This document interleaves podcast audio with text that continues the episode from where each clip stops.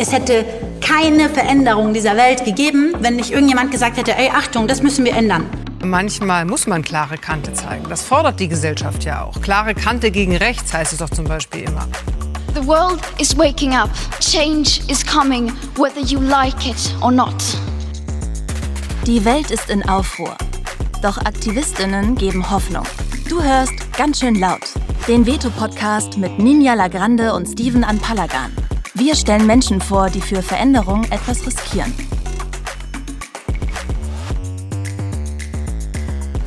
Hallo und herzlich willkommen zu einer neuen Folge von Ganz schön laut, dem Podcast des Veto-Magazins. Ich bin Steven Palagan und freue mich heute auf einen schillernden Gast, dem stets nachgesagt wird, er sei viel zu vielschichtig, um ihn überhaupt in Worte fassen zu können. Und bevor mir heute die Worte ausgehen, um ihn treffend zu beschreiben, möchte ich ihn gerne selbst sehr viel zu Wort kommen lassen. Gianni Jovanovic, ich freue mich auf ein Feuerwerk mit dir. ich habe alles dabei, aber du weißt, wenn zwei nicht weiße Männer Feuerwerk machen, sind die Medien sofort da. naja, genau. Wir sind, wir sind in Köln, nicht in Neukölln, liebe, liebe Polizei. Keine Sorge. Freu mich. Geht's dir gut? Ja, sehr gut. Ich bin äh, jetzt sehr entspannt im Kopf und im Herzen und ich freue mich wahnsinnig, dass ich mit dir heute reden darf. Du bist ähm, Angehöriger der Sintize und Romnia. Mhm. Und du bist als solcher aktivistisch tätig. Du hast eine unglaublich bewegende Lebensgeschichte, eine unfassbare Biografie, ein Leben, das, glaube ich, für drei Menschenleben reicht. Also du lebst mhm. dein Leben quasi in Hundejahren sozusagen. Ich hoffe und wünsche mir, dass wir irgendwie so einen ganz kleinen Einblick bekommen in das, was du tust, was du bist und was du zu sagen hast. Und noch einmal wunderbar, dass du da bist. Ich freue mich ich mich auch. Vielen Dank für die schöne Anmoderation. Jetzt wissen ja möglicherweise nicht alle hm. schändlicherweise, wer du bist. Deshalb würde ich eine kurze äh, Vorstellung machen. Du bist Aktivist ja. und deine bewegte Biografie lässt die These zu, dass dies auch unausweichlich gewesen ist, ja. um dich zu behaupten und ja. aufzubegehren.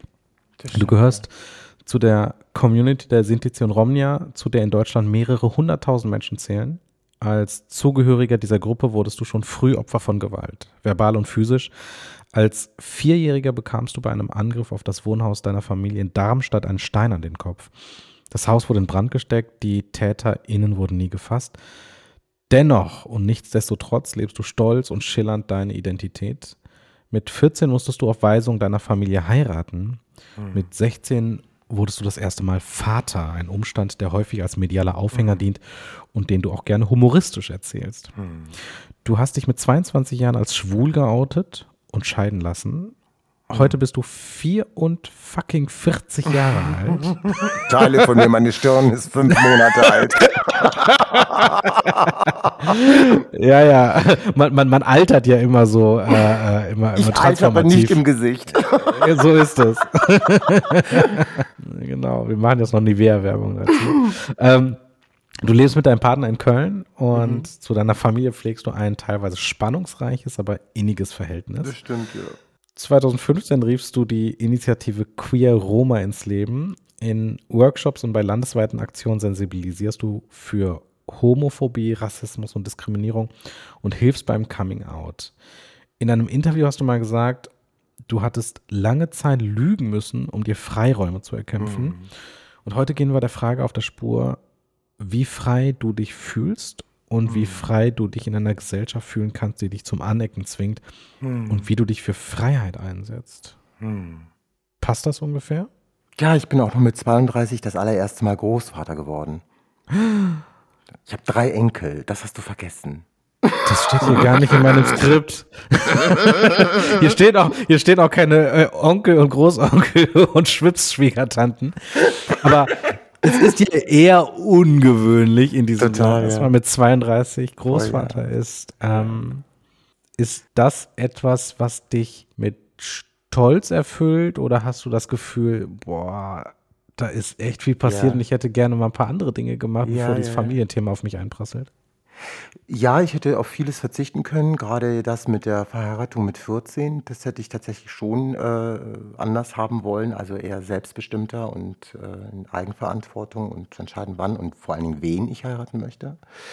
das war definitiv einer der größten Traumas in meinem Leben. Aber weißt du, ich bin ein schwuler Mann und ich habe das in sehr vielen anderen Interviews immer wieder gesagt. Ich habe für mich persönlich, und ich kann nur aus meiner Perspektive sprechen, ist das das größte Privileg, was ich jemals in meinem Leben haben erreichen können, dass ich eigene Kinder und vor allen Dingen eigene Enkelkinder ähm, mit 44, du musst dir mal vorstellen, meine älteste Enkeltochter ist zwölf Jahre alt und mhm. der mittlere ist elf und das kleinste ist jetzt ein Jahr alt und äh, ich bin erst 44.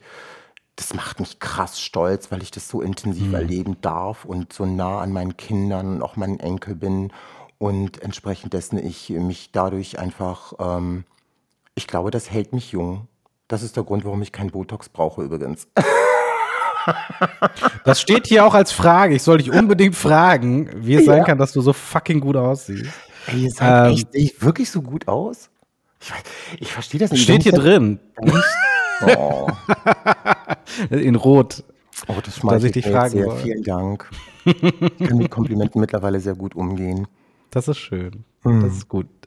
Ähm, ja, also tatsächlich ist ja so, dass in Deutschland die ähm, Bevölkerung immer später Kinder kriegt. Voll, ja. Und dass eine erste Elternschaft mit 30 oder 35 überhaupt nicht ungewöhnlich ist. Ähm ja, oder noch später. Ich habe gestern tatsächlich noch mit Freunden beim Griechen gesessen hm. und da hat mir eine Freundin erzählt, dass ihre Schwester, die ist jetzt 50 und ihr Kind ist jetzt gerade mal vier Jahre alt. Und mhm. ähm, sie berichtete, also sie berichtete über ihre Schwester, dass die Schwester schon in vielen Dingen überfordert ist. Aber ich habe da eine ganz andere Haltung dazu, auch zu Eltern, die auch älter äh, Eltern werden. Das war jetzt mhm. schön gesagt. Eltern, die älter werden. Äh, äh, mhm. Genau. Die Eltern werden. Genau. Scheiße. Deutsch ist nicht meine Muttersprache. naja, also wenn man es halt mal hochrechnet, ne, dann kann es ja einfach sein, dass in der zweiten Generation, also das Kind auch mit 35 äh, Mutter oder Vater wird mhm. und dann bist du mit 70 das erste Mal Großelternteil. Ja, ja. Oder gar nicht. Und das, genau, und das ist ja mhm. schon anders als mit 32, weil du ja dann doch noch viele Möglichkeiten ja, hast. Das ist schon sehr außergewöhnlich. Ist für mich auch immer wieder, also wenn du, als du es gerade wieder so vorgelesen hast, so, ne, denke ich mir immer, boah, krass, was ist denn das? Hört das jetzt irgendwann mal auf äh, oder geht's weiter und weiter? Es hört irgendwie nicht auf und ich denke mir immer, hey, Gianni, das ist deine Story, don't forget it. Und das macht mich immer wieder und ich glaube, das ist auch ganz gut, dass ich immer wieder selber immer noch dieses, oh mein Gott, was ist da alles passiert habe, um nicht zu vergessen und vor allen Dingen dafür zu sorgen, dass es gerade in meiner Familie nicht nochmal passiert. Das heißt, dein Sohn wurde auch sehr früh verheiratet? Ja, genauso wie ich, ja.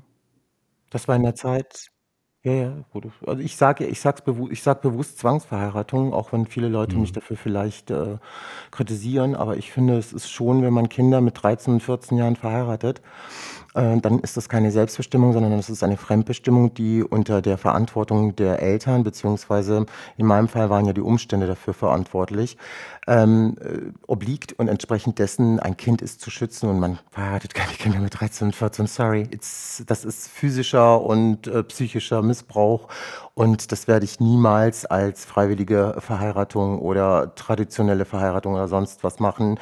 Es fühlte sich damals für mich wie Zwang an und das war es auch und es ist auch bis heute. Was waren das für Umstände?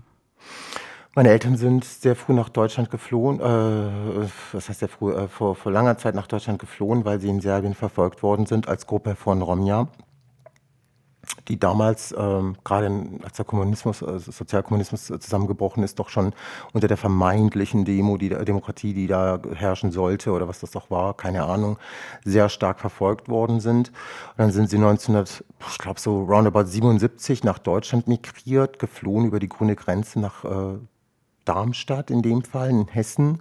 Und ich bin dann 1978 in Rüsselsheim zur Welt gekommen. Hm. Und die Umstände waren halt die, dass meine Eltern sehr stark, insbesondere von der Stadtpolitik, von den Menschen. Wir waren ungefähr eine Gruppe von 50 Romja und Kindern, also davon waren ungefähr 26 Kinder und der Rest waren Erwachsene. Ähm, wurden wir erstmal sehr herzlich willkommen. Und dann irgendwann ein paar Jahre später ging es so weit, dass Menschen äh, uns äh, Molotow-Cocktails ins Haus geschmissen haben, äh, unser Haus in die Luft gejagt worden ist, auf gut Deutsch gesagt. Der Anschlag war so laut, dass man den bis in die Innenstadt hörte, dass die Nachbarhäuser sehr stark beschädigt worden sind von, dem, von der Explosion. Und ähm, wir haben es dann rausgeschafft, Gott sei Dank. Und äh, dann hagelte es Pflastersteine und ich wurde dann getroffen und wurde sehr schwer verletzt. Und das, hm. das waren halt die Umstände, die halt immer äh, in der gesamten Historie meiner Familie eigentlich eine Rolle gespielt hat. Also diese Gewalt kam von außen. Und ähm, das Problem ist, wenn du ähm, immer wieder Gewalt und Verfolgung erlebst, wirst du niemals die Möglichkeit haben, dich in das System hineinzugliedern, weil einfach alle Türen geschlossen bleiben. Du hast keinen Zugang zu Ressourcen, insbesondere zu Bildung und Arbeit. Und das macht natürlich dann auch das Überleben dann auch sehr schwierig. Und die einzige Option, die man dann halt als Gruppe hat, ist tatsächlich Kinder um äh, dann mhm. später natürlich auch äh, füreinander sorgen zu können. Und bei mir war es so, dass ich ein Einzelkind bin, was auch sehr, sehr, sehr außergewöhnlich ist. Das kommt ja auch nochmal dazu. Meine Mutter konnte nach mir keine Kinder mehr bekommen. Ähm, war das für meinen Vater einfach klar, okay, weil er selber auch so früh verheiratet worden ist. Sein Vater ist auch so früh verheiratet worden, sein Großvater auch. Alle in der mhm. Familie war es für ihn selbstverständlich normal, dass sein Sohn, gerade weil er auch nur ein einziges Kind hat, so früh verheiratet wird. Aber es war auch für meinen Vater selbstverständlich, dass ich zur Schule gehe. Dass er alles dafür mhm. tun wird, Sicherheit zu schaffen, dass sein Sohn eine Schule besuchen kann. Über die Schulform hat sich mein Vater keine Gedanken gemacht, weil er nicht wusste, welche Schulform es in Deutschland gibt. Aber über Schule hat sich mein Vater sehr Gedanken gemacht. Und das waren die Gründe dafür, dass mein Vater mich dann und oder meine Familie mich dann so früh verheiratet hat. Hast du Kontakt zu deiner Ex-Frau? Ja, sehr gut und sogar. Ich liebe sie über alles und sie mich auch. die ist so lustig. Mhm. Aber wir haben viel Scheiße gefressen. Wir haben ungefähr vor 50 Jahren saßen wir bei uns, wo sie wohnt. Sie wohnt nur ein paar Kilometer weiter weg. Da saßen wir in einem Sommer, haben zusammen gesessen, haben dann eine Zigarette geraucht und dann sagte sie so zu mir, ach weißt du Johnny, wenn ich so rückblickend darauf nachdenke, was uns als Kindern passiert ist, kann ich heute als Mutter und Großmutter sagen, es ist so ekelhaft gewesen. Mhm. Und gut, gut, gut, dass wir es mit unseren Enkelkindern und auch mit unserer Tochter haben verhindern können und es nicht machen, sondern dass wir diese Tradition durchbrochen haben. Und dafür bin ich dir auch sehr dankbar, hat sie gesagt, weil ich als Mann natürlich in der Familie dann auch eine stärkere Positionierung hatte als sie als Frau. Ne? Mhm. Wie ist es denn passiert, dass dann dein Sohn verheiratet wurde? Mhm. Das war in der Zeit, als ich mich von ihr getrennt habe, als ich mich geoutet habe, gab es ein großes, großes Drama. Die gesamte Familie, insbesondere mein Vater, hat mich äh, aus der Familie outresourced, auf gut Deutsch gesagt. Ne? Mhm. Also mein Vater hat mir nie gedroht oder so, dass er mich umbringt oder dass er irgendwie, keine Ahnung, mich jagt oder Ehrenmord oder so ein Scheiß. Sowas gibt es mhm. bei uns nicht. Sowas machen wir nicht. Ich kenne keinen Roma, ich sage es jetzt mal so, wie ich es sagen kann, mhm. aus meiner Community, aus meiner Familie, aus meiner Gruppe, die, wo ich wo ich weiß, irgendjemand hat sein Kind irgendwie umgebracht, weil es queer mhm. ist oder so. Um Gottes Willen, mhm. kenne ich nicht. So. War auch nicht so. Mein Vater hat mir auch niemals mit dem Tod gedroht. Nein, sondern er hat mich einfach sozial ausgeschlossen aus dem wichtigsten Identitätsraum, den ich habe, und das ist meine Familie und insbesondere auch die Sorge um meine Kinder. Ähm, er wollte nicht mehr, dass ich Kontakt habe zu meinen Kindern, hat die gesamte Familie auch äh, darauf hingewiesen, dass das nicht passieren soll, und das war dann so. Und in der Zeit, wo ich mich quasi in diesem Outingsprozess befunden habe, hatte ich ungefähr ein Jahr lang keinen Kontakt zu meinem Sohn und in der Zeit ist es passiert. Und er hat es deswegen gemacht, weil er keine nach weiteren Nachfahren hatte. Er hatte nur noch sein Enkelkind und er musste irgendwie versuchen, wieder das Bild der Familie gerade zu rücken, weil es hieß äh, aus den Familienkreisen, das ist die Schwulenfamilie. Ähm, mhm, mhm. und das musste er natürlich alles wieder gerade biegen, also blieb ihm nichts anderes übrig in seinem Konstrukt, ne? In seinem Konzept, um das quasi noch einmal zu tun. Und damit hat er mir das Herz zum zweiten Mal aufgeschlitzt. Hm. Bist du Sinto oder bist du Rom? Ich bin Rom. Was ist der Unterschied? Sinti sind, äh, sind, ich mag ja das Wort Minderheit nicht so sehr, ich sage immer kleine Mehrheit, ist die kleine Mehrheit, die größte kleine Mehrheit äh, im deutschsprachigen Raum, also gerade in Deutschland. Das sind Menschen, die auch ebenfalls äh, die gleiche Sprache sprechen wie wir, die aber eine andere ähm, Verfolgung, also gerade auch Wanderroute oder Fluchtroute hatten. Sie sind eher so ähm, mit dem Sindh in Indien quasi über diese Wege quasi nach Europa irgendwann mal gewandert oder geflohen und deshalb auch die Selbstbezeichnung Sinti und Roma sind meistens Menschen, die aus dem Balkan sind, die es aber auch in der Türkei gibt, die gibt es in Syrien, die gibt es auch teilweise in Palästina, es gibt auch äh, äh jüdische äh, Romja und Sintize. Und die Sinti selber sind eine deutsche kleine Mehrheit seit circa 600, knapp 700 Jahren das erste Mal, glaube ich, 1407 in Hildesheim erwähnt anhand einer Weinamtsrechnung. Und so lange ist wirklich so. Weinamtsrechnung, muss ich mir mal vorstellen, das gab es damals. Weinamt? Ja, es gab ein Weinamt. Weinamtsrechnung. So das heißt, irgendjemand hat Alkohol gekauft? Genau. Oder? Genau, du musstest dann quasi in Alkohol. Okay, äh, da ich genau, richtig verstanden. War, genau, und äh, da hat man sie quasi das allererste Mal erwähnt, ob sie da das allererste Mal waren oder nicht schon früher da okay. waren. Das weiß natürlich keiner. Mhm. Aber am Ende des Tages reden wir über knapp 700 Jahre deutsche Geschichte. Und das verbindet mhm. gerade die Community der Sinti natürlich sehr stark zu Deutschland und vor allen Dingen natürlich auch der Holocaust. Der mhm. verbindet uns alle, sowohl die Roma aus dem Balkan als auch die Sinti aus dem deutschsprachigen Raum.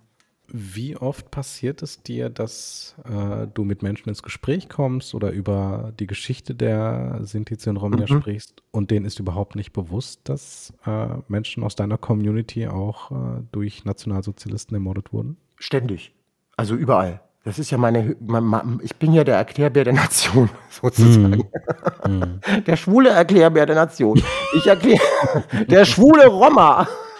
der schwule Roma der Nation, äh, der den Leuten alles erzählt, sozusagen, was es mit der deutschen Geschichte und vor allen Dingen auch mit der Verantwortung, die man heute noch tragen sollte, äh, gegenüber unseren Menschen hier in Deutschland mit auf sich hat, weil einfach das Bildungssystem versagt hat und vor allen Dingen es auch aktiv nicht gemacht hat, über die weiteren Opfergruppen des Holocaustes äh, zu unterrichten. Und das ist das größte Problem. Es ist eine große, große Bildungslücke bei den Menschen, gerade in der Gesellschaft. Und ähm, es gibt entweder dieses romantisierende oder dieses stigmatisierende Bild unserer Community und ähm, alles dazwischen oder viel mehr wird ausgeblendet, weil man es einfach auch nie so medial oder auch in der Geschichte, in der Musik, in der Literatur kennengelernt hat. Also es herrschen mhm. ganz, ganz viele Fake News über uns. Und deshalb, ja, ich bin jeden Tag damit beschäftigt. Jeden Tag. Mhm. Selbst in meiner mhm. Praxis. Interessanterweise, also ich glaube, die meisten Deutschen kennen keinen Sinto oder mhm. keinen Rom oder genau. keine Sintizi oder keine Romnia. Genau. Dafür aber kämpfen ganz schön viele Menschen aus der Mehrheitsgesellschaft dafür, eine Bezeichnung zu verwenden, die als Beleidigung verstanden ist. Ja. Was, was sagen dir die Leute, warum das für sie so wichtig ist? Also sie kennen euch mhm. nicht, aber es gibt, es ist ihnen wichtig, eine Beleidigung zu verwenden, mhm. die ganz spezifisch euch bezeichnet. Wenn du die Leute ja. fragst, und das hast du bestimmt, was sagen sie dir ja. dann? Na, viele sagen, äh, wir wussten es nicht. Das ist wirklich so, dass das ein mhm. rassistisches Wort ist und dass dieses Wort den Menschen in die Haut eintätowiert worden ist im Holocaust und sie auch deswegen auch vergast worden sind. Das wussten die nicht.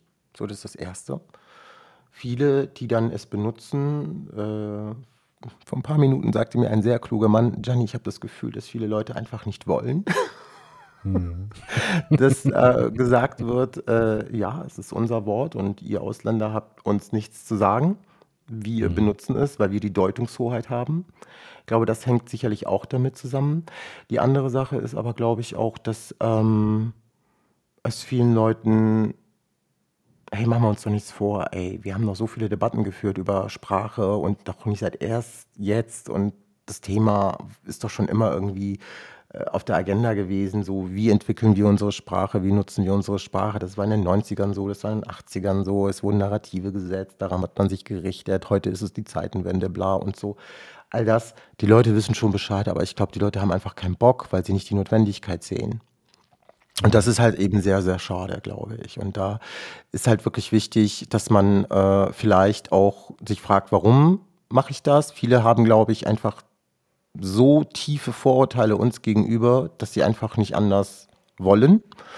Und die anderen sagen einfach, oh, interessiert mich nicht, ist egal, weil ähm, äh, jetzt bin ich ganz irritiert, weil mein Mann kommt gerade rein. und, und der ist jetzt sich, was hier gerade passiert. Nicht, muss, der Arme. Das, ist, das, müssen wir alles drin lassen. Das ist genial. Das ist, das ist absurd. Hallo, mein Paul, ich liebe dich. Komm rein, mein Schatz. Äh, Ich dich auch, du kleines Hasenbein. Du, äh, du müsstest jetzt mal bitte ins Wohnzimmer, nicht ins Wohnzimmer gehen, da sitzt ein sehr gut aussehender Mann. Du gehst jetzt bitte ins Schlafzimmer und verkrümelst dich dort und du kannst auch gern das Ankleidezimmer benutzen. So, jetzt wisst ihr, wie ich lebe. Äh, und dann, sind, dann hol, hol ich dich. Tschüss, mein Glück. das ist Es ist, großartig. einfach, es ist einfach viel zu geil. Ja, Vor ich allem so mit, mit, mitten im Holocaust. Hallo, Ja. mein Schatz. Ja, aber das ist ja genau die Ambivalenz, die ja Menschlichkeit mitbringt. Ne? Ja. Ich glaube, das müssen wir vielleicht wirklich in allen Räumen auch zulassen und auch bei Menschen. Das ist mir so wichtig, dass wir sagen können, dass im größten Ernst auch wirklich der größte Schabernack passieren kann. Es gibt eine Geschichte, die habe ich im Buch verfasst. Das war so geil, Steven. Wir waren damals in Darmstadt in, äh, auf der B42 war das oder P45. Einer von denen war es. Da haben wir auf so einem Hang gelebt, in so einem Schweinestallhaus, was uns Darmstadt zur Verfügung gestellt hat, weil sie unser Haus ja in die Luft gejagt haben. Also ihr seid, also die, die Stadt Darmstadt hat, nachdem man eure Wohnung und euer Haus Ja. angegriffen hat, einen Schweinestall zur Verfügung gestellt. Ist das Ja, richtig? ich schwöre dir, das ist, ich habe Bilder davon. Äh, und da haben ja 26 Leute schon gewohnt. Was aber dazwischen ja noch passiert ist, dass sie das Haus von meinem Großonkel in der Aheiligenstraße einfach abgerissen haben, als der drei Wochen in Urlaub war mit seiner Familie. Die kamen dann zurück und die hatten auf einmal kein Haus mehr. Und dann hatte das zur Folge, dass die Stadt Darmstadt gesagt hat, okay, dann packen wir nochmal 25 Leute weiter. Also wir reden jetzt von fast 50 Menschen, die quasi auf diesem Schlammplatz auf der B2 oder 45, wo das war, auf der Gräfenhäuser Straße, da haben wir wirklich so ein Abrisshaus bekommen, das sah wirklich aus wie ein Schweinestall. Ich schwöre es dir. Und das, und das war überall matschig und dreckig und wir hatten kein Wasser, keine funktionierende Toilette und all den ganzen Scheiß. Also es war schon krass. Und das hatte auch zur Folge, dass wir zwischendurch auch, weil so wenig Platz war, in Zelten schlafen mussten. Also wir haben quasi um das Haus herum Zelte aufgebaut, weil 50 Menschen nicht in einem Haus passten. Verstehst du? Weil wir haben so lange gewartet, bis die anderen quasi so Baracken gebaut bekommen haben, die die Stadt Darmstadt zur Verfügung gestellt hat als Alternativimmobilien für das Haus, was sie in der Heiligenstraße abgerissen haben. Also so schlimmer geht's nicht, ne? Also man, glaube ich, wenn ich das nicht mit Humor verarbeite, dann müsste ich nur heulen. Und das hatte dann zur Folge, dass wir natürlich in Zelten schlafen mussten. Und jetzt komme ich halt, ne, so Galgenhumor oder I don't know, wie man es nennen soll, Galgenhumor oder hier, wie heißt das andere Wort, Zynismus, ähm, schwarzer Humor. wir waren in diesem Zelt und es blitzte und donnerte und wir haben so scheiß Angst gehabt, wirklich. Wir haben so eine scheiß Angst gehabt, dass der Blitz uns jederzeit treffen und wir jetzt alle hier dort gebraten werden. In dem Moment lässt mein Onkel Marian so einen fahren. Und der war so laut. Und äh, diese Drecksau, das hat so gestunken. Und alle haben den gehauen und geschrien und gelacht. Und in dem Moment haben wir dann gedacht, so, scheiß drauf, Hauptsache, wir haben noch einen fahren lassen. So, Hauptsache. Verstehst du? Also deshalb, das ist das Ambivalente im Mensch. Und das ist das, was ich sagen will. Ambivalenzen sind was ganz, ganz Menschliches. Und ich glaube, dem müssen wir einfach nochmal mehr ins Auge sehen. Ich glaube, das ist eines der wichtigsten Feststellungen überhaupt. Ne? Also wir sprechen so viel über Ambiguitätstoleranz, also dass wir in der Lage sind, auch anzuerkennen, dass andere Menschen anders sind. Aber das eigene Leben kann sich innerhalb von fünf Minuten von links auf rechts drehen. Ja, du kannst Ey, ja irgendwie gerade so hardcore traurig sein, eine Lebens- und Schicksalskrise haben und dann passiert am Ende irgendwie so eine Scheiße und sei, sei es nur, dass dein Onkel im Zelt im echt so eine kleine Stinkbombe. Flatulenzproblem hatte. Herrgott nur eins. Aber warum waren wir eigentlich stehen geblieben, bevor wir wieder Ja, wir, gecrashed worden wir, sind? wir, wir, müssen, wir müssen jetzt ein Spiel spielen. Pass mal Ach auf. so, ja, cool. Ich lese, ich, lese, ich, ich lese mal jetzt kurz vor. ja. Also, dein Lebenslauf zeichnet sich durch eine unglaubliche Fülle aus und es macht den Eindruck, es hätte eigentlich auch für mehrere Personen gereicht. Und das sagst du ja selber. Ähm, wir wollen mal schauen, wie viel du davon in einer Schnellfragerunde ans Licht bringst. Also, das ist relativ einfach. Wir haben 1,5 Minuten. Ich, äh, wir sind hier in Deutschland, ne? ich stoppe auch die Zeit. ja, okay. Und dann ist auch noch 19 Minuten Schicht und bis dahin musst du so viele Fragen wie möglich beantworten. Alles klar?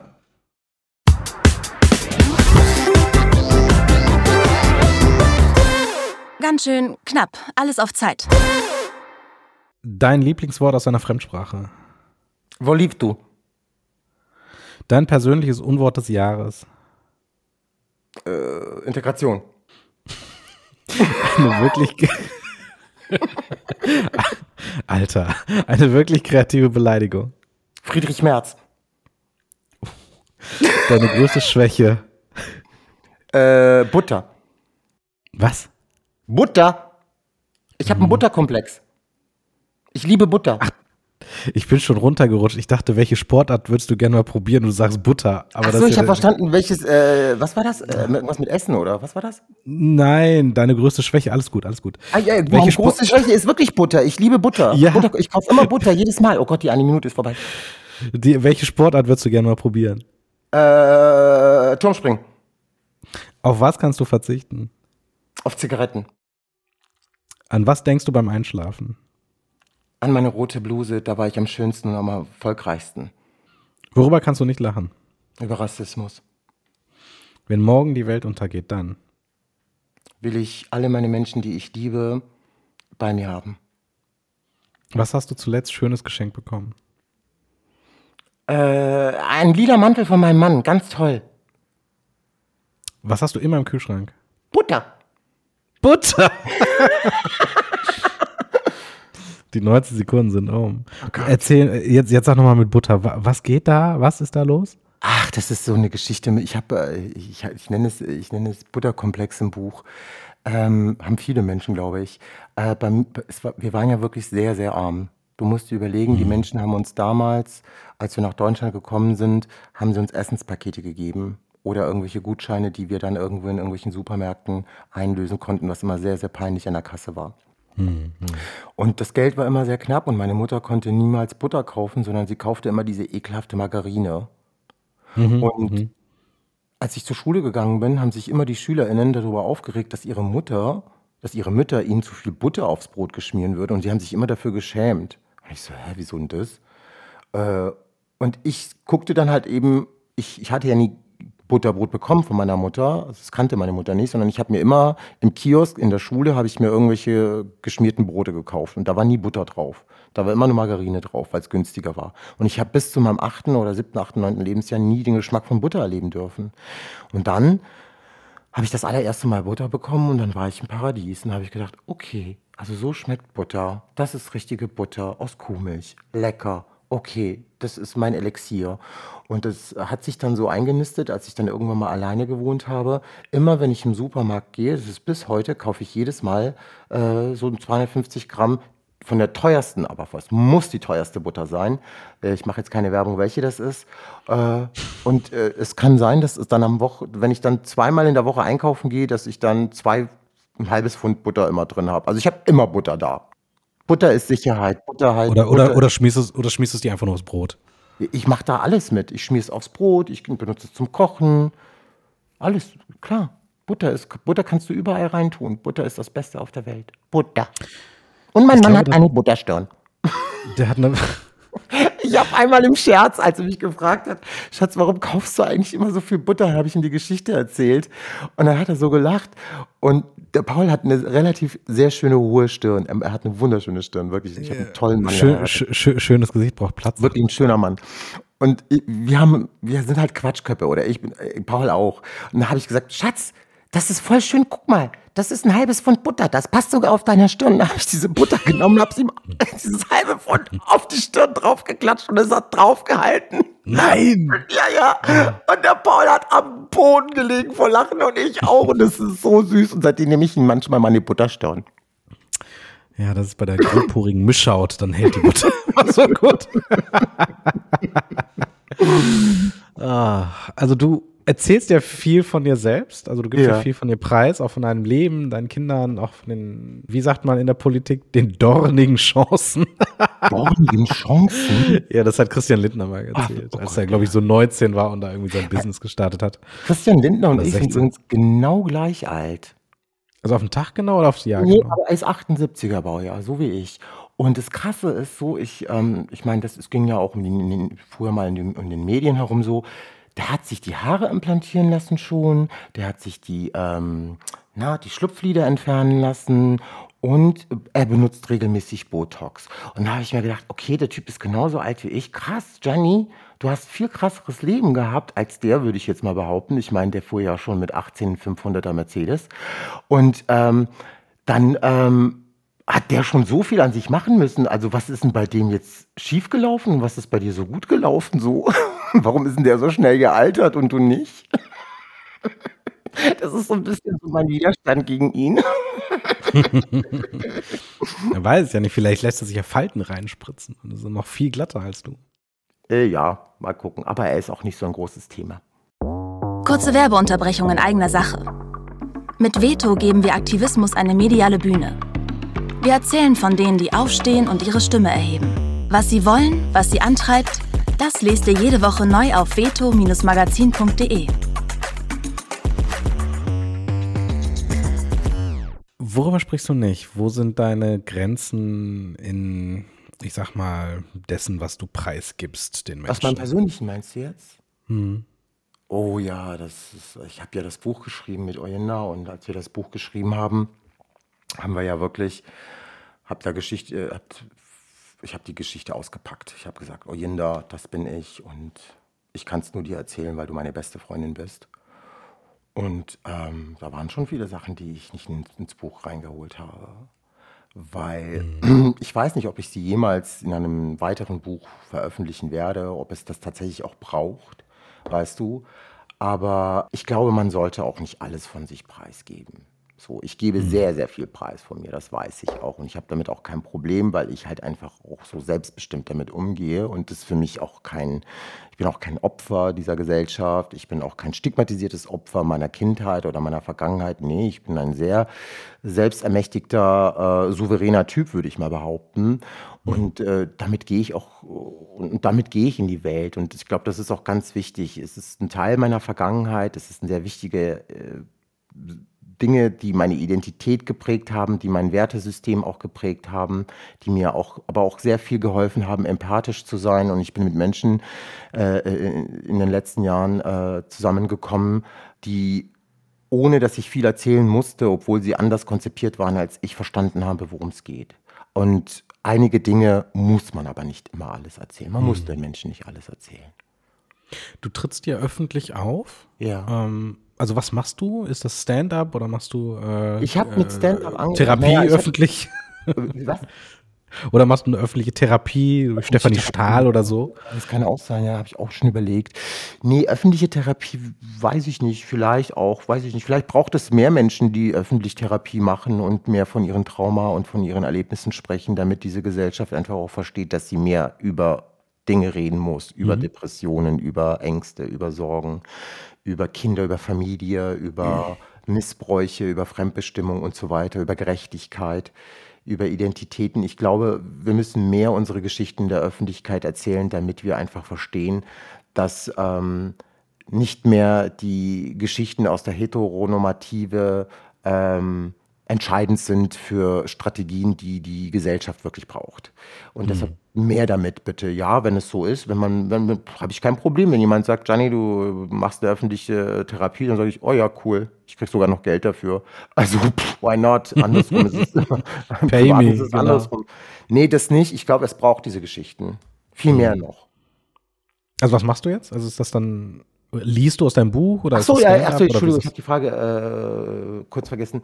Äh, ja, ich, äh, ich mache ganz viel äh, Lesungen mit meinem Buch, aber das sind keine klassischen Lesungen, die du sonst so kennst, wo du da irgendwie sitzt und irgendwie einen Scheinwerfer liegt. Nee, nee, ich bin dann meistens mit einem Team unterwegs, mit Selina Bostik. Hm. Und äh, mit äh, Oyindamola Alasche, das ist meine beste Freundin und die Co-Autorin des Buches und Selina Bostek ist Sängerin, die übrigens jetzt ihren neuen Song Schlechter Tag, ist gerade rausgekommen aus dem neuen Album Nie wieder leise. Ein bisschen Werbung für meine Schwester.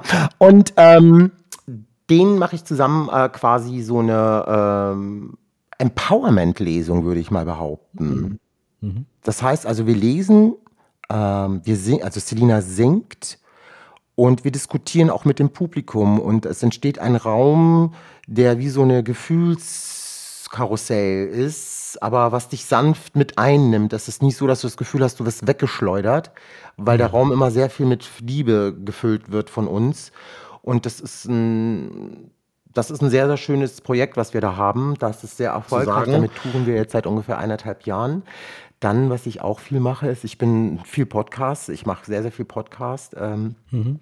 Ich ähm, bin viel im Fernsehen, ich bin viel in Zeitungen. Also ich bin eine öffentliche Person, die quasi Aufklärungsarbeit macht ähm, und versucht, Menschen Impulse zu geben und zu sensibilisieren und Leute, äh, das, was ihr tut und das, was ihr macht, hat immer Konsequenzen. Und im Worst-Case-Fall bin ich immer das Salz in eurer offenen Wunde. Und ich werde immer brennen und werde immer den Finger hochheben und werde sagen, nein, so ist es nicht. Mhm. Also ich will nicht sagen, dass ich eine moralische Instanz bin, aber ich bin auf jeden Fall einer, der sagt so, okay, äh, das, was du jetzt gerade gesagt oder gemacht hast, äh, wird jetzt auf jeden Fall gegenargumentiert, weil das ist das Einzige, was ich habe. Ich habe nur diese Sprache. Ich habe nur meine Argumente, mein Wissen, meine Expertisen, indem ich bestimmte Dinge dekonstruieren kann, die Menschen zum Beispiel äh, über Gruppen oder marginalisierte Menschen ähm, von sich geben. Das ist so meine Aufgabe. Du hast mir ja die Brücke schon gebaut. Du hast jetzt gerade über Repräsentanz und Medien und mhm. dann hast du jetzt auch noch über Instanz gesprochen. Mhm. Was hast du, was hast du gedacht, als du die Sendung gesehen hast? Oh Gott. Äh, äh, ich habe, äh, also ich muss dazu sagen, ich saß hier am Schreibtisch und mein Sohn, den du ja auch kennst, äh, der saß vom Fernsehen und sagte, Papa, kannst du bitte mal ins Wohnzimmer kommen? Da ist irgendeine, irgendwie eine Sendung, äh, da reden sie über uns. Und ich so, oh Nino, bitte nicht, lass mich. Das ist schon die 200. die ich mir irgendwie in den letzten Monaten angeguckt habe. Aber ich wusste nicht, dass es halt eben im WDR war. Und dann kam der fünf Minuten später und hat gesagt, wenn du jetzt nicht kommst, Papa, dann raste ich aus. Ich mach den Fernseher kaputt. Ich so, was ist denn passiert? Komm jetzt mit und guck dir die Scheiße hier an, hat er gesagt.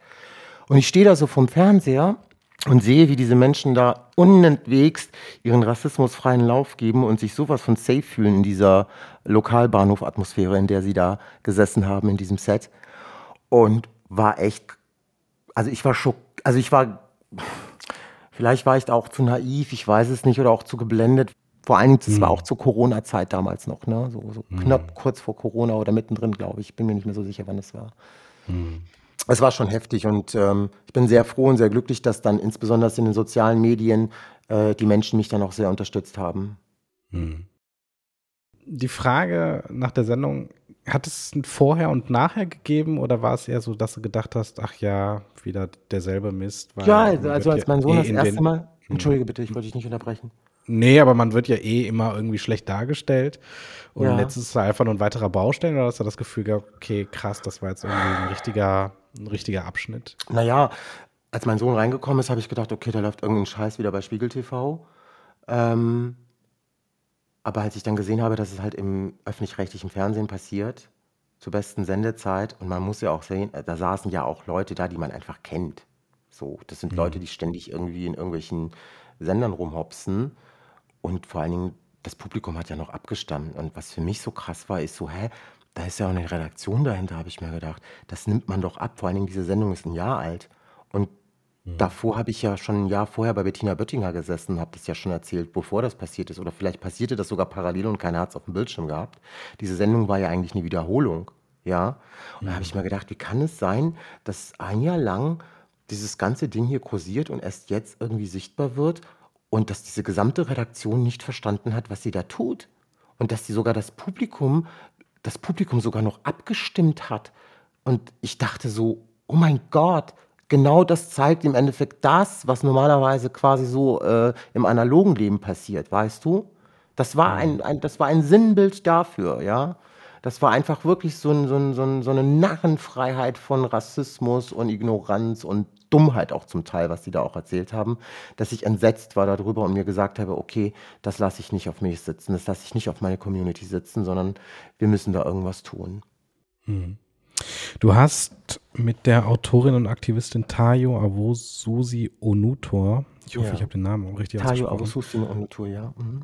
Genau, über Repräsentation von Sintizie und Romja in den Medien gesprochen. Mhm. Wie ist deine Bestandsaufnahme? Also hat sich seit der Instanz was verbessert? In den Medien? Nein. Gleich schlimm? Ist es Nein. schlimmer geworden? Also was sagst du? Ja. Genau, also nee. Also es gab ja schon, danach gab es ja noch mal ein paar Sachen, da hat, äh, äh, wie hieß die nochmal? Katja Burkhardt, Roche González, haben alle nochmal das Z-Wort gedroppt, äh, live im Fernsehen und äh, es hat sich niemand dazu geäußert. Doch, ich glaube bei Katja Burkhardt ja, aber bei González gar nicht.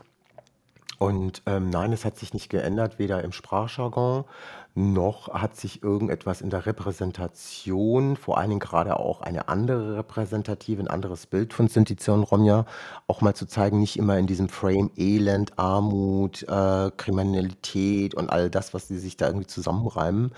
Äh, mhm. und wenn es dann um mediale Berichterstattung bin, dann bin ich, äh, dann bin ich dann quasi äh, der Token, der dann irgendwie alles bedienen soll und alle Perspektiven irgendwie teilen soll.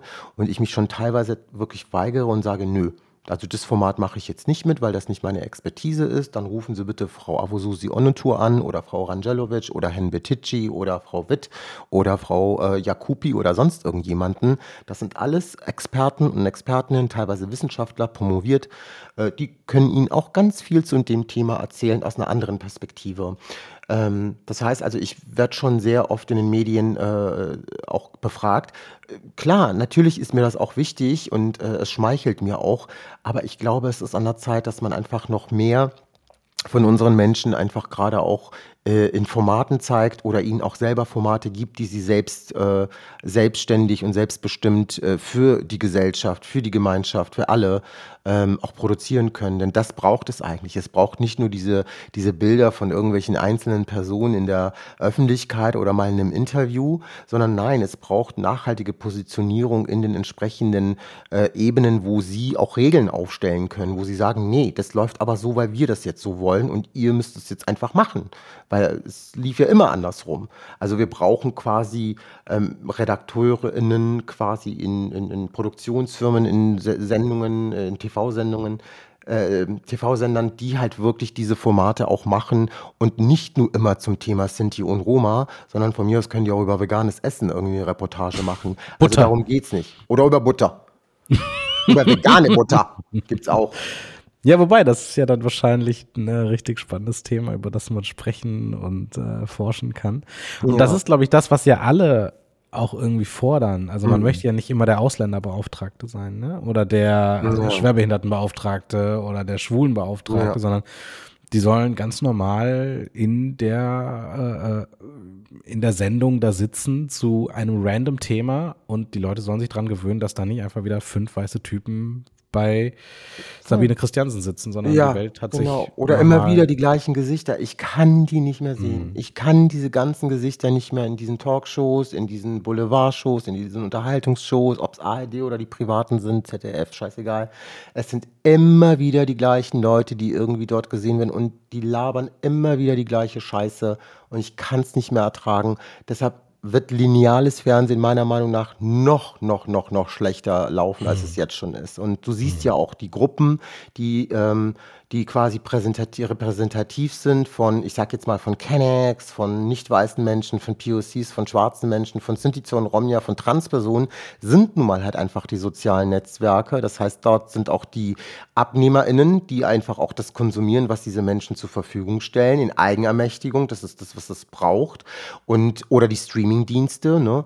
Das sind halt eben, das sind, äh, das sind äh, die Kanäle, wo POCs äh, die, POCs gucken, sage ich jetzt mal, und äh, da sind wir auch vorhanden, aber im linearen Fernsehen, im öffentlichen rechtlichen Fernsehen, nee.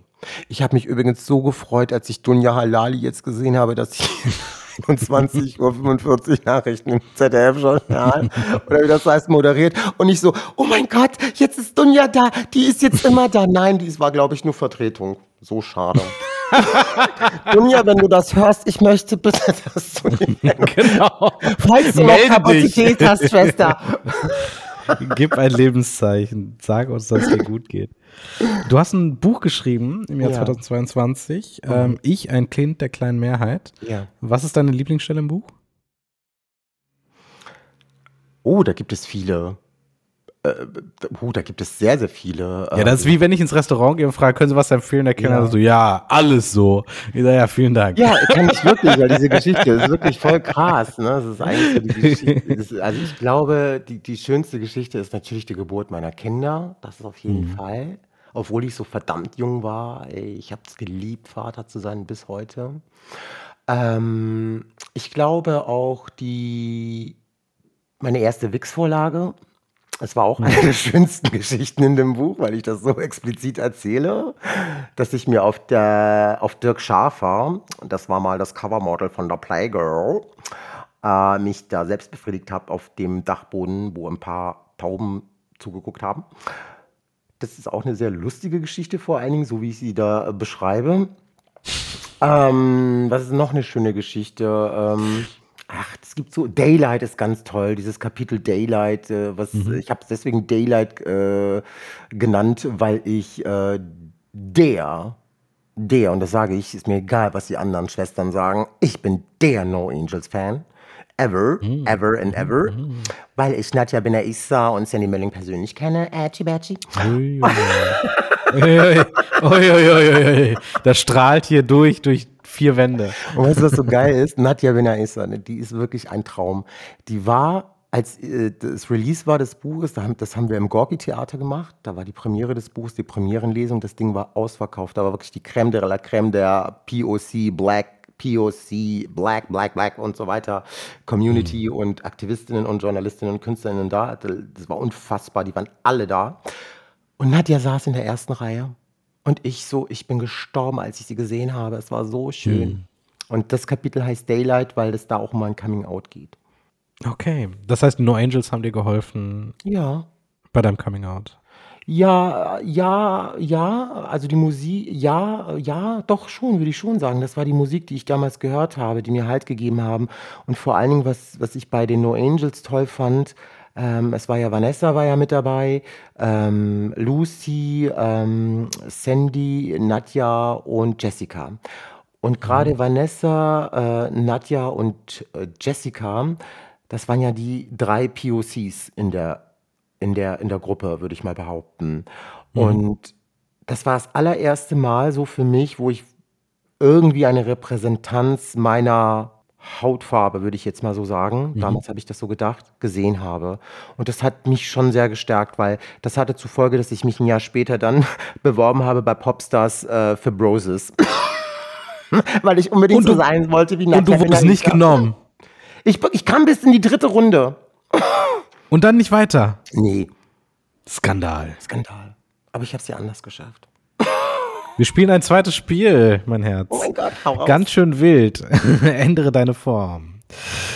Du hast so wahnsinnig viel erzählt, ganz konkret, ne? Der furzende Onkel, der wichsende Gianni, ähm, Butter, No Angels. Ähm, es soll ein bisschen philosophisch werden. Oh my Ähm, God, it's getting und, deep. äh, es gibt ja hier von äh, ähm, Richard David Precht das Buch, wer Oh bin ich und wenn ja, habe ich viele. Und wir wandeln es jetzt ab. Wer bist du und was noch? Und ich frage und du antwortest und ich bin jetzt einfach mal gespannt. Ganz schön wild. Ändere deine Form. Wenn du eine Jahreszeit wärst, welche wäre das? Der Frühling, Warum? weil ich im Frühling geboren worden bin. Im Mai. Und das ist für mich eine der schönsten Jahreszeiten. Hat das eine Auswirkung darauf, wie du das Leben siehst und wie du dich im Leben fühlst? Der Frühling? Ähm, ja, weil das ist so die Zeit des Aufbruches. Alles früchtet, alles fruchtet, alles blüht, alles ist da, es ist warm, es ist nicht zu heiß, es regnet zwischendurch. Es zeigt die Abwechslungsreichheit quasi so, die ich auch so in mir sehe. Ich bin ein sehr vielfältiger Mensch, würde ich behaupten. Ja. Wenn du ein Gefühl wärst, welches wärst du? Oh, mein Herz. Das ist eine schöne Frage. Die berührt mich echt sehr jetzt. Ach, lass mich nachdenken. Ein Gefühl. Ach, ist das eine schöne Frage. Ähm, mein Mann sagte mal was ganz, ganz Zauberhaftes zu mir. Der hat zu mir gesagt, Gianni, wenn ich in deinen Augen sehe, dann sehe ich so viel Liebe und gleichzeitig auch so viel Leid, aber auch irgendwie so eine, so, er sagte so Selbstbewusstsein. Ja, ich, vielleicht bin ich das. Vielleicht bin ich irgendwas zwischen Liebe und Leid und Selbstermächtigung. Wenn du ein Musiktitel wärst, welcher wärst du? I wanna be daylight in your eyes. Was für eine dumme Frage. ja, klar. Oh Gott. Vielleicht können wir ja den, vielleicht können wir den Verkauf von No Angels Titel nochmal ankurbeln hier. Bitte. Wie, wie lange ist das jetzt her? Zehn Jahre? Oh, 20 über Jahre? 20 Jahre. Ja, Du bist ja auch Aktivist und aktivistisch tätig. Ähm, Was machst du da? Also du gehst an die Öffentlichkeit mit deiner Geschichte und klärst auf. Ja. Gibt es da ganz konkret Projekte, die du Ja, hast? klar, ja, klar. Ähm, also eines, äh, me- meistens ist das immer mit Kunst und Kultur bei mir äh, äh, verbunden, aber ich mache auch klassische Demos und so. Ich organisiere auch Demonstrationen, gehe in Schulen, referiere in Schulen, referiere in Universitäten, gebe eigene Workshops zu, zum Beispiel, es gibt so einen Workshop, der nennt sich ähm, äh, Männerwelten, äh, Männersachen, Entschuldigung, Männersachen. Da geht es, das ist ein Männerworkshop, da reden wir über Männlichkeiten, über gewaltfreie Kommunikation und äh, darüber, ähm, ob es tatsächlich die obligatorische Männlichkeit gibt oder auch nicht lieber in Zukunft über Männlichkeiten sprechen. Das ist so ein Teil. Dann äh, ganz viel ähm, äh, queere Sachen für die LGBTIQ äh, Community, aber da immer im Kontext BPOC. Das ist mir ganz wichtig, weil die Repräsentanz da sehr, sehr äh, ja, dürftig ist äh, in der queeren Community. Da veranstalte ich zum Beispiel, ähm, da war, haben wir zweimal Colors of Change veranstaltet. Das war eine Bühne, wo zum Beispiel ähm, viele Menschen, die Mehrfachdiskriminierung in ihrem Leben haben, äh, dort ähm, äh, sichtbar waren und repräsentiert waren mit ihrer Kunst. Ähm, dann gibt es ein Projekt, was sehr, sehr erfolgreich ist. Das nennt sich We Art Here. Das ist immer unter dem Hashtag ähm, kleine Mehrheiten. Da ist es auch so ähnlich wie bei Colors of Change, aber da liegt der Kontext nicht auf queer, sondern da liegt der Kontext tatsächlich, ähm, wir wollen Menschen äh, zeigen, die marginalisiert sind, äh, die aber wirklich selbstermächtigt Kunst und Kultur, aber auch ernste Sachen auf der Bühne performen. Und wir gehen auch teilweise auch mit dem Publikum in Diskurs. Und das haben wir jetzt schon zweimal gemacht. Ähm, ich, was mache ich noch? Oh mein Gott, ich, was mache ich nicht? Äh, ich mache ein bisschen Inst Instanet, Instanet, aber ich nicht so gut. Instagram, äh, das mache ich noch. Und ansonsten ähm, bin ich ja eigentlich äh, hauptberuflich, äh, bin ich ja äh, Dentalhygieniker. Das heißt, ich habe ja eine eigene Praxis und behandle noch meine Patientinnen. Das kommt auch Ach, noch schau. dazu. Das ist auch eine Form von Aktivismus. Wenn Ja, denen voll, die Zähne ich reinigen meine- muss. Aber die sind alle sehr süß. Knuffig, sagt man bei uns. Ähm, du warst auf dem roten Teppich der Berlinale. Hast Oh ja! Ich war auf der Berlinale. Das war toll. Ich bin, das war so lustig. Das war so lustig. Ich habe fast Iris Berben umgelaufen. Oh mein Gott, ich, auf einmal steht die große Iris Berben vor mir. Und ich habe Sandra Maischberger wieder getroffen. Das war total schön. Und ihren Mann habe ich auch kennengelernt. Ich war ja schon mal, mit- ich war mit Sandra zusammen in einer Sendung. Das war ganz nett. Ja, war schön. Kannst du dir vorstellen, irgendwann mal in einem Film mitzuspielen? Mhm. Was würdest du gern spielen? Hm.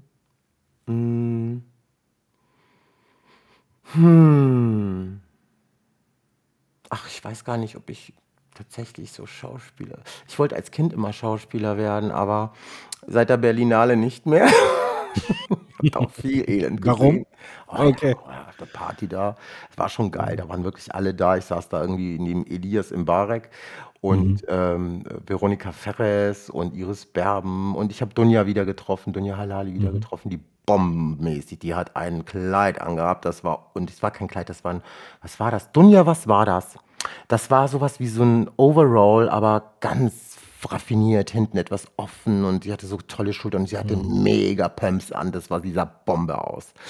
Ähm, ich habe da aber auch gesehen, dass Schauspielerei, glaube ich, auch etwas ist, was sehr an deinem Körper und an deiner Identität zerren kann, weil du in so vielen Identitäten und Rollen schlüpfen musst. Und ich hatte schon so viele Rollen, die ich zu, bedient habe, zu bedienen habe, dass ich eigentlich gar nicht mich so als Schauspieler in irgendeinem Film sehen will. Aber ich, ich durchaus könnte ich mich spielen. Ich glaube, ich könnte mich ganz gut spielen. Du hast in einem Buch auch eine Vision entwickelt für eine diverse antirassistische Gesellschaft. Wie sieht sowas aus? Guck kurz gefasst, ich will es jetzt nicht zitieren aus dem Buch, weil ich es auch ehrlich gesagt nicht mehr so im Kopf habe, was ich da reingeschrieben habe, aber ich weiß, worauf die Frage hinausgeht. Es geht mir tatsächlich um Gleichberechtigung und um Gerechtigkeit.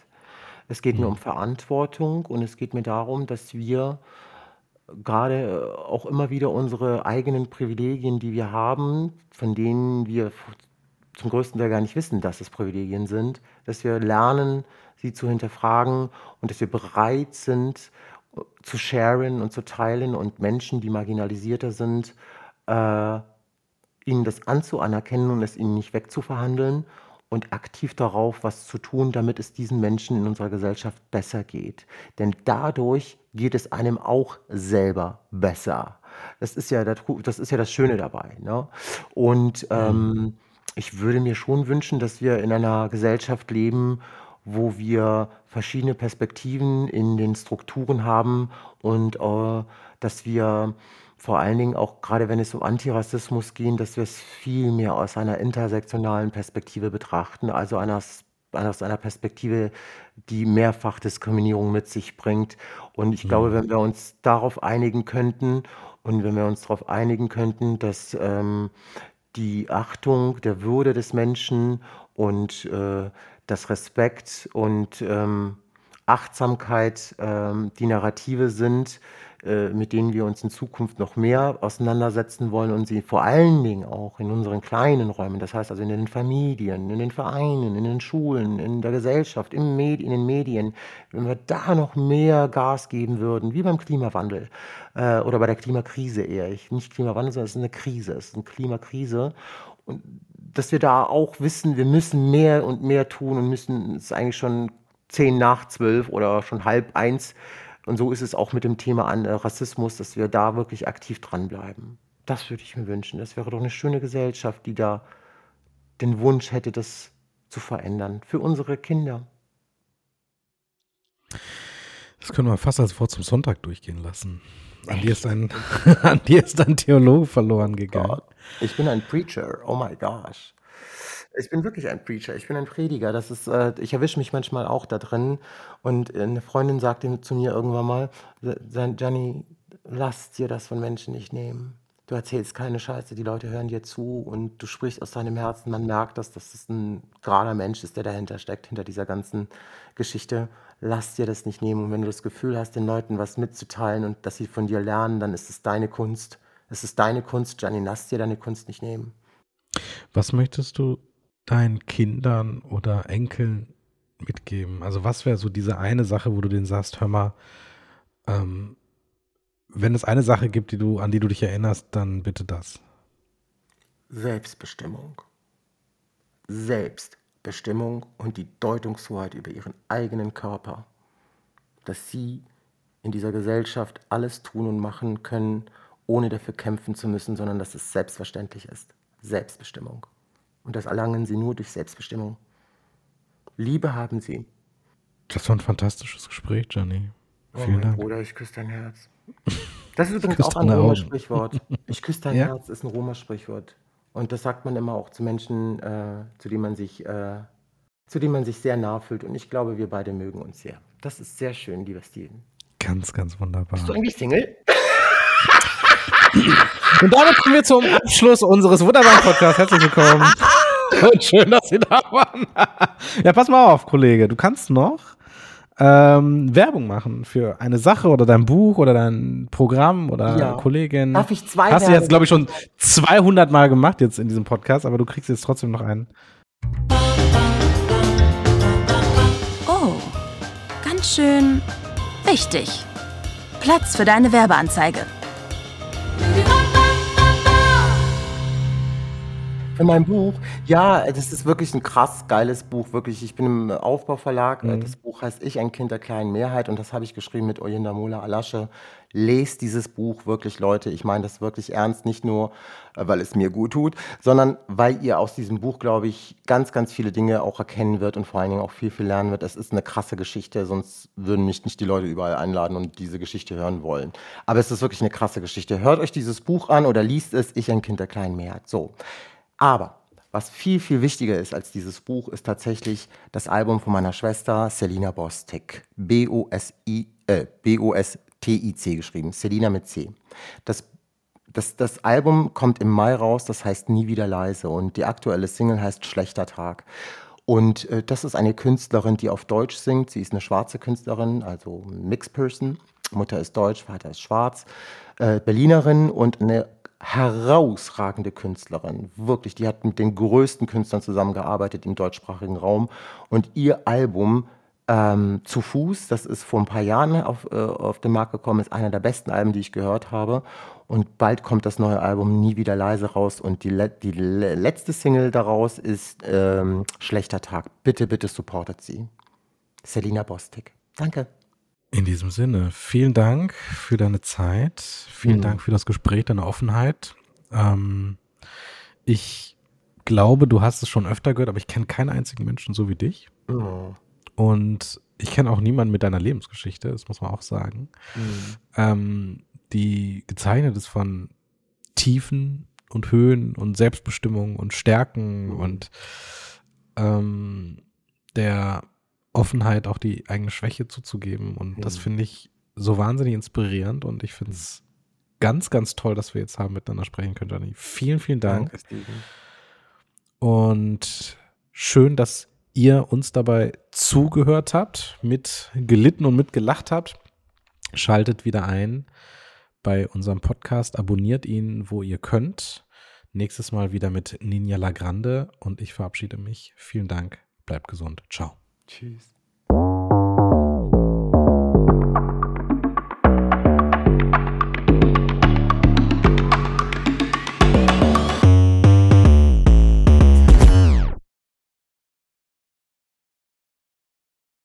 Hey, bist du noch da?